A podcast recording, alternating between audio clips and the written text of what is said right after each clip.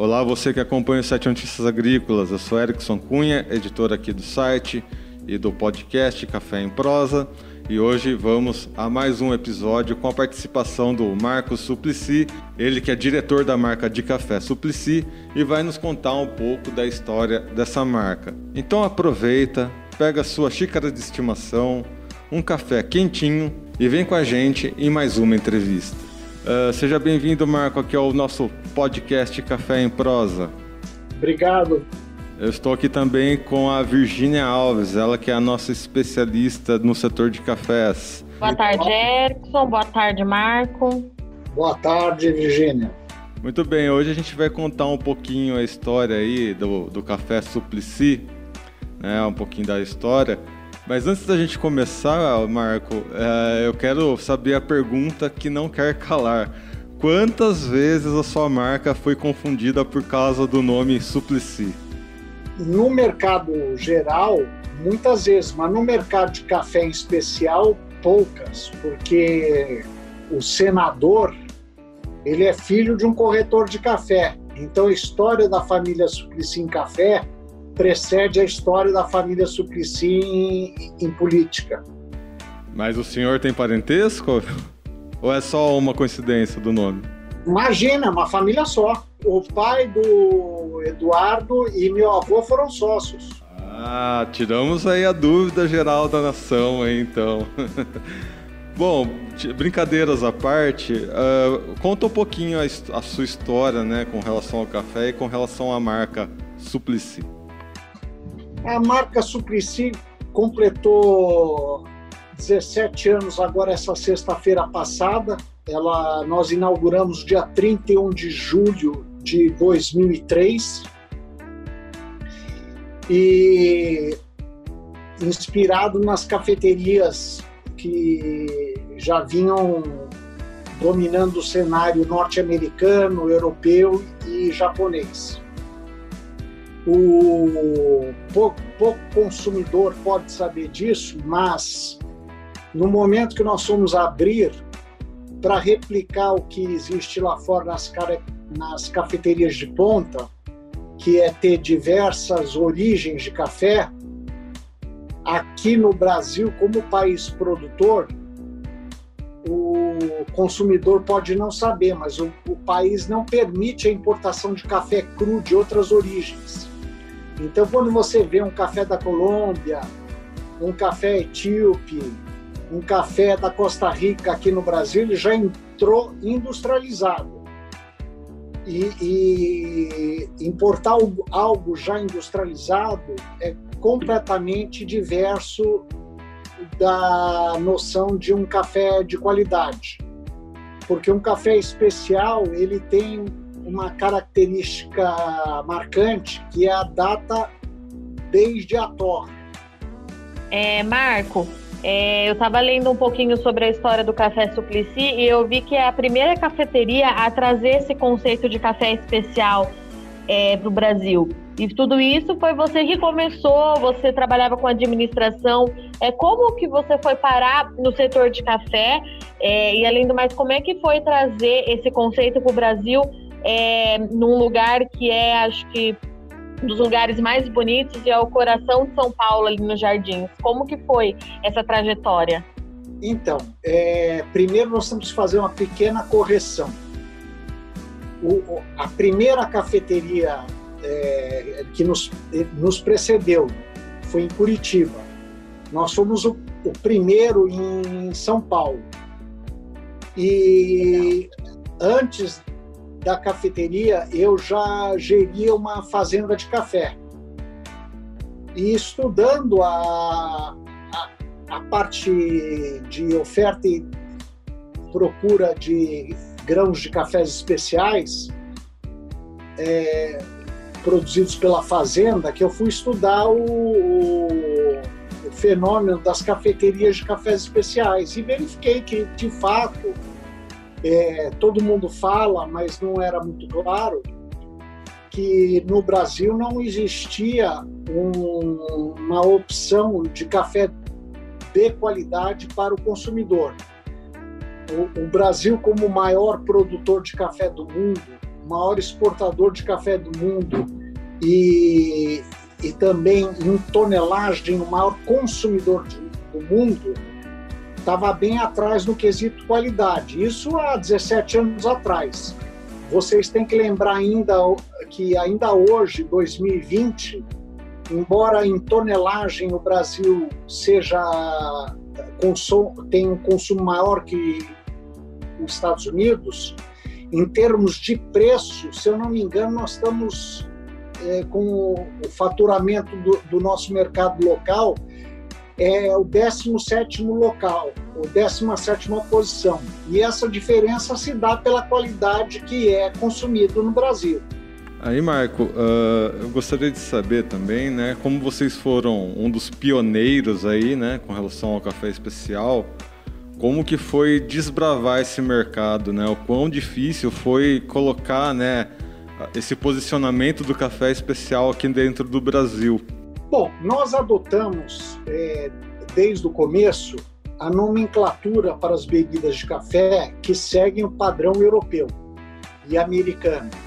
Ou seja, um expresso é, é uma bebida que conforme dita a norma, numa xicrinha pequena que nós conhecemos de expresso, que tem mais ou menos 80 ml, um expresso bem tirado ocupa mais ou menos metade dessa xícara, que dá uns 30 ml mais ou menos.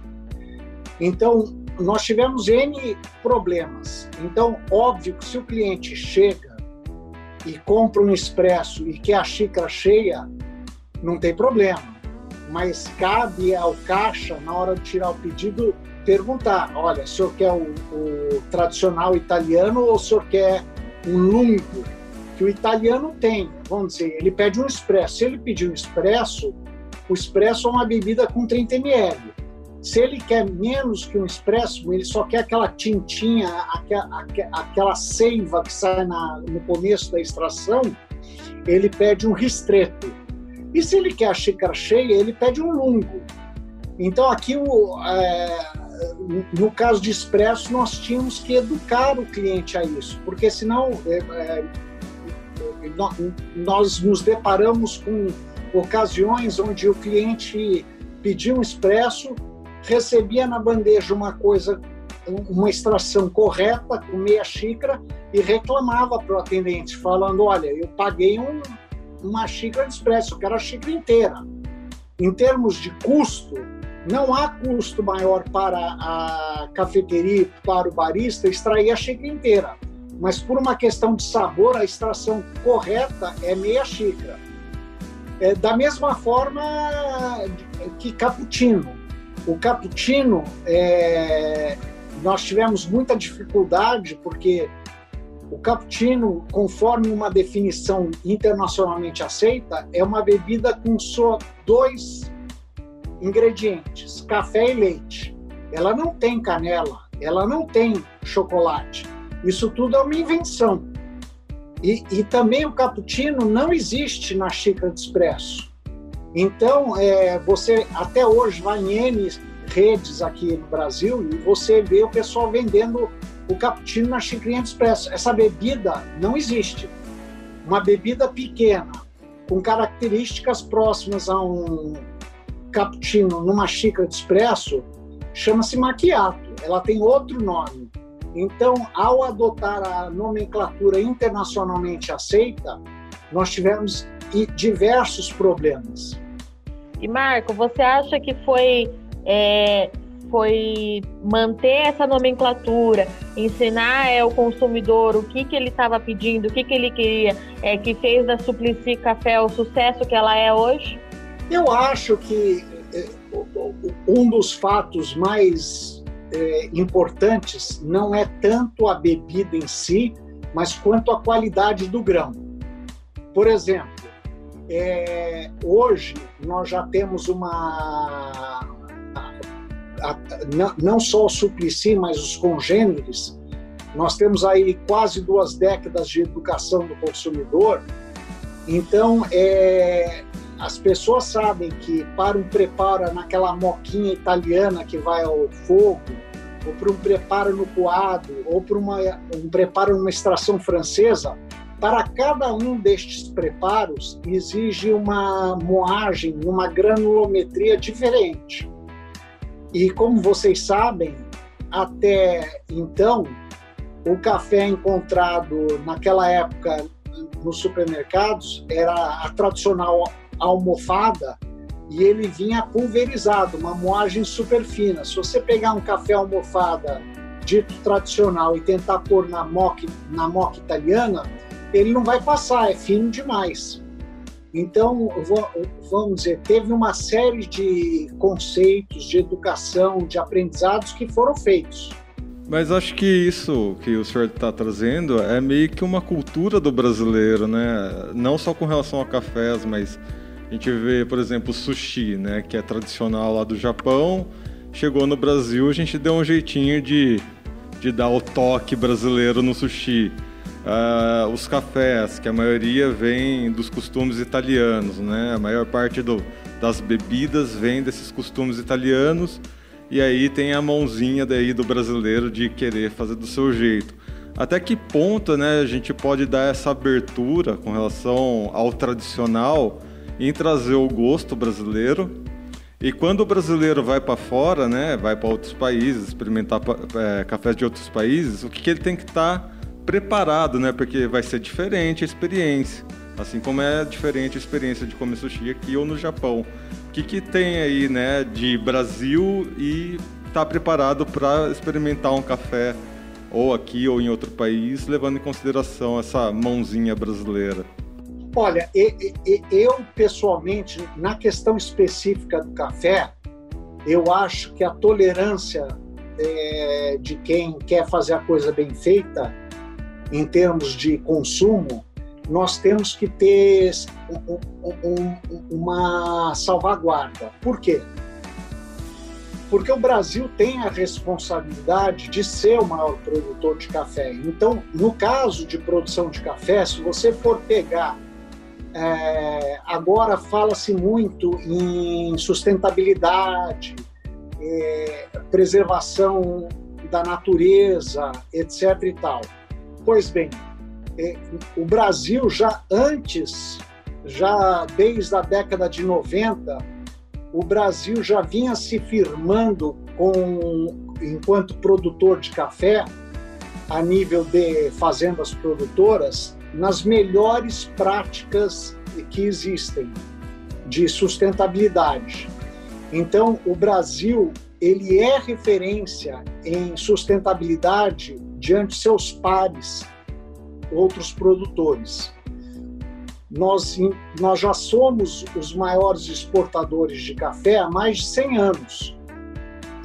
Então, nós temos uma responsabilidade como maior produtor, maior exportador e maior mercado consumidor de seguir certas normas. E, e, e, e também fazer um, um, um, realçar que, enquanto país produtor, o Brasil provavelmente dos produtores, provavelmente não, com certeza, o Brasil é o país mais rico entre todos os países produtores de café, em termos de renda per capita. No, no que, que isso influi? Nós temos uma penetração do consumo de café de 90 e poucos por cento. O que pouca gente sabe é que, enquanto existiu o IBC, que ele foi extinto na década no início da década de 90, o, o, a, até, se eu não me engano, o final da década de 70, o IBC regulava a qualidade do café que era vendido no mercado interno. Quando o IBC parou de fazer essa regulamentação, o tipo do a qualidade do café vendido internamente, ele despencou terrivelmente ao ponto de o café é, consumido no Brasil é, ter tido uma ação é, por parte da BIC de criar o selo de pureza da BIC. O que cá entre nós é uma, um contrassenso, porque se você for pensar, o único produto que tem um selo para dizer que dentro daquele produto tem o produto, é o selo de pureza da BIC, que é, é a única, o único propósito do selo é dizer que dentro do pacote de café tem café. Não tem outro propósito. O, selo de pureza ele nasceu por uma, uma situação de mercado onde a qualidade do café caiu tanto, haviam tantas impurezas que viu-se necessário criar esse selo de pureza. O selo de pureza não tem uma conotação de qualidade. Então, ao longo dos anos, por uma questão mercadológica, a qualidade do café foi piorando no Brasil. É, de, de, tal sorte que os importadores, quando vinham ao Brasil tomar, é, é, visitar é, as plantações e iam tomar café aqui na rua, se surpreendiam pela qualidade do café. Então essa essa mudança tem que ser levada em consideração o, essa, essa menção que você fez, Erickson, de que o jeitinho brasileiro, ele se, se foi para, pior, é, vamos dizer, referendar a piora da qualidade do café vendido internamente, eu acho que não faz sentido algum ela é contra o consumidor e ela é contra o produtor que se aplica para fazer um produto de qualidade. É, em questão de evolução é, para essa produção de cafés especiais, 17 anos depois, é, você consegue mensurar para a gente quanto que o Brasil já evoluiu na produção desse café? É, o que, que ainda nos coloca na frente dos nossos concorrentes produtores? Então, nós temos que fazer duas, duas separações. Uma é Brasil enquanto produtor de café fino, uhum. que o grosso é exportado, e a outra o mercado interno. Eu não tenho nenhuma é, observação quanto à exportação, a não ser laudatória. O Brasil realmente ele já é e dificilmente ele perderá a posição do maior exportador de café de qualidade do mundo. É óbvio que o Brasil produz muita quantidade também, então também nós exportamos cafés de baixas qualidades. Mas dentre os produtores de café de qualidade, o Brasil já é referência. E, essa, esse crescimento ele é exponencial em termos de, de produção brasileira e exportação brasileira. No mercado interno, a gente percebe assim, desde 2018, uma atratividade e uma curiosidade por parte do consumidor pela melhor bebida. É, para dar um exemplo que é, o, o, todos sabemos, é, em especial os pequenos produtores de café, a dificuldade, as intempéries que é produzir um café de boa qualidade. No entanto, esse mesmo pequeno produtor que produz as suas 20, 30, 50 sacas por ano, ele reclama do preço, mas ele produz o seu café de excelente qualidade, daí ele vai no supermercado e compra o que tem mais barato. Que geralmente é um café tradicional que é de péssima qualidade. E por que, que é de péssima qualidade? porque a quantidade de café que o Brasil produz é tão grande e esse café é todo maquinado, então é todo separado para os padrões de exportação diversos. Obviamente, com essa separação, é, são separadores eletrônicos de alta potência, é, você que são usados, por exemplo, no arroz e no feijão. Antigamente, quando não existia esses separadores, era normal você comprar no supermercado a, a, aquele apetrecho de plástico para catar os carunchos do arroz e do feijão. Hoje em dia isso não, não existe mais. No entanto, o arroz e o feijão, por um costume, continua sendo vendido num saco plástico transparente para o consumidor ver a qualidade. É, o que pouca gente sabe é que no caso dos grãos defeituosos do arroz e do feijão, que são catados nessa máquina eletrônica, eles também têm um valor econômico. Só que eles são usados para ração de porco. enquanto que os grãos defeituosos do café eles vão para o mercado interno para baratear custo de produção. Há uma questão de uns cinco anos atrás, mais ou menos, houve um boom né, pela procura de cafés, aí movimentada principalmente pelos cafés em cápsula, né? Acho que uma das o café em cápsula ele foi qual que foi a expressividade do café em cápsula para as pessoas procurarem ou se iniciarem uh, nas buscas por cafés de maior qualidade ou de uma melhor bebida, né? Porque eu lembro que houve isso e houve até uma certa polêmica, porque parte desses cafés eram exportados do, é, exportados do Brasil e vinham importados nessas cápsulas. Aí depois que o Brasil começou a encapsular aqui dentro mesmo. Houve esse, esse boom, né? O quanto a cápsula ajudou a movimentar esse mercado de cafés mais especiais o auxílio da, das cápsulas dos diversos modelos foi primordial. Por quê?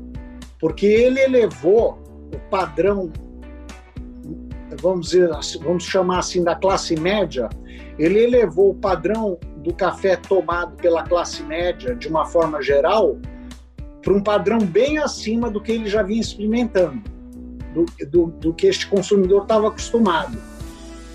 Então ele foi uma foi e é uma grande ferramenta de reeducação do consumidor. E sem contar do maior atrativo que é a facilidade de preparo. Então o, a, o, dentro do mercado brasileiro, a produção dos cafés em cápsulas ajudou e muito o setor. É, em termos absolutos, se você for ver, o, o, considerando que cada cápsula, dependendo do tipo dela, tem mais ou menos 5 a 6 gramas de pó de café dentro, é, o preço por quilo foi para as alturas. Porque é, numa porção tão pequena de café em pó, o custo da embalagem é primordial. E, embora tenha, tenha, tenhamos agora envasadores locais, a grande realidade é que nós ainda importamos mais café encapsulado do que do que é, é encapsulado aqui. É, nós importamos, curiosamente, mais café industrializado, que é o café em cápsula, do que nós exportamos de café industrializado. Então, o, a exportação de café industrializado pelo Brasil, maior produtor de café, maior exportador, é quase traço, com exceção para a indústria de café solúvel, que tem na exportação um papel de liderança no mundo. Mas dos cafés torrados e moídos, nós, nós quase somos inexistentes. E Marco, você acha que esse é um cenário que o, a produção do Brasil a gente consegue mudar ao longo dos anos? Ou é um mercado de café que a gente de fato deve continuar importando mais do que exportando? Eu, eu acho que tem mudanças relevantes. Na parte de produção, que nem eu realcei anteriormente, o, o, o Brasil é líder em, em produção de qualidade. O Brasil é líder em produção de qualidade, vai continuar sendo. Não existe no, no horizonte visível uma alteração desse quadro do Brasil enquanto produtor de cafés de excepcional qualidade. Isso, isso é, é uma realidade que chegou para ficar. A gente percebe ano a ano que os produtores tem se aplicado com maior esmero às suas produções. Então, é, isso não acredito que mude. Na questão de exportar café industrializado, é, tem, tem óbvio que políticas envolvidas, é, por exemplo, você importar um café industrializado pronto, envasado na Europa para o Brasil, ele vem sem tributos se eu aqui quiser montar uma linha de invase de café em cápsula e tiver que importar só o vasilhame da cápsula da Europa, esse vasilhame, para ser envasado no Brasil, portanto, trazendo a mais-valia dessa produção industrial para o Brasil, eu tenho que pagar, embora o produto acabado venha sem imposto, se eu quiser comprar só a cápsula vazia para envasar aqui, ela vem com imposto. Então, como tudo no Brasil em termos de tributo é muito caro, faz uma diferença muito grande. Você está aí, né, com a sua produção e com a sua representação da sua marca em São Paulo, e a gente sabe que a cidade de São Paulo ela é do tamanho que é muito devido aí à produção de cafés, né? A cidade de São Paulo ela foi muito valorizada por causa da produção de cafés. Só que se você for pensar atualmente, você a, a, o consumidor associa né, o café de São Paulo com uma certa gourmetização, vamos dizer assim, né? E enquanto que outras regiões do país, isso ainda está numa base de um processo. Você acredita que São Paulo, por ter é, esse pioneirismo, por ter essa importância, ela tem um certo avanço e relevância ainda hoje em dia com relação ao resto do país quando se fala em cafés especiais ou não? As regiões cafeeiras elas já estão avançando em conjunto com relação a esse assunto. Não, em termos de consumo, em termos de consumo, eu acho que cada dia é mais irrelevante onde se dá esse consumo.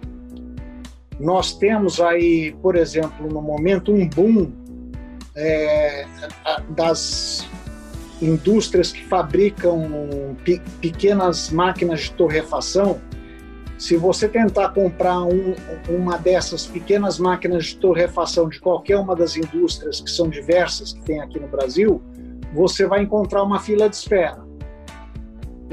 E, e, e geralmente essas máquinas estão com uma capilaridade enorme. Então nós temos, isso quer dizer o quê? Que nós temos gente torrando café de qualidade, geralmente, é muito difícil que alguém adquira uma máquina dessas para torrar café de baixa qualidade. Então, geralmente, quem adquire uma máquina dessa é para torrar café de qualidade e torrar pelo Brasil inteiro. Nós temos notícias aí de pequenas torrefações pelo Brasil inteiro, pipocando, aparecendo. E, e, e tem muito a ver também, vamos dizer, fora o fator qualidade, o fator frescor.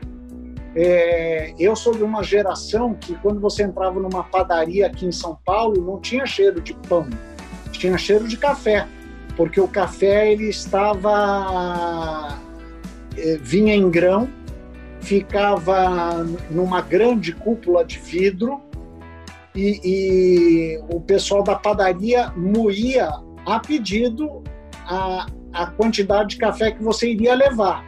Depois, com o tempo, isso foi desaparecendo, mas é, o pessoal da minha geração ainda tem essa memória do que era o café numa padaria de 30, 40 anos atrás. E Marco, 17 anos depois, é, você acha que é possível a gente. É, você conseguiu identificar o perfil do consumidor brasileiro? Qual é o café que o brasileiro gosta de tomar no final das contas?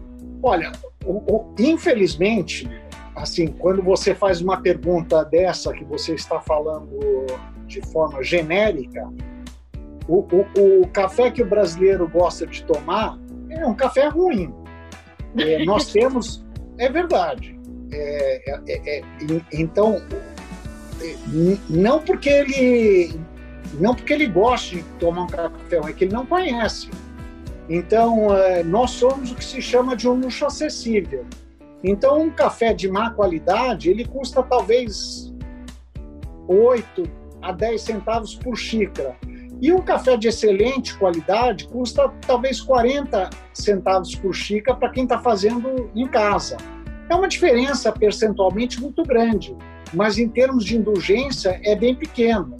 E depois você tem que lembrar que nós aqui, consumidores brasileiros, embora nós sejamos o país do café, nós temos mais consumidores que entendem de vinho, mais consumidores que entendem de cerveja e, e mais consumidores que entendem provavelmente de chocolate do que consumidores que entendam de café. Mas isso está mudando, graças a Deus. Há um interesse, há uma experimentação, e depois que o, o consumidor experimenta e entende a diferença, isso muda.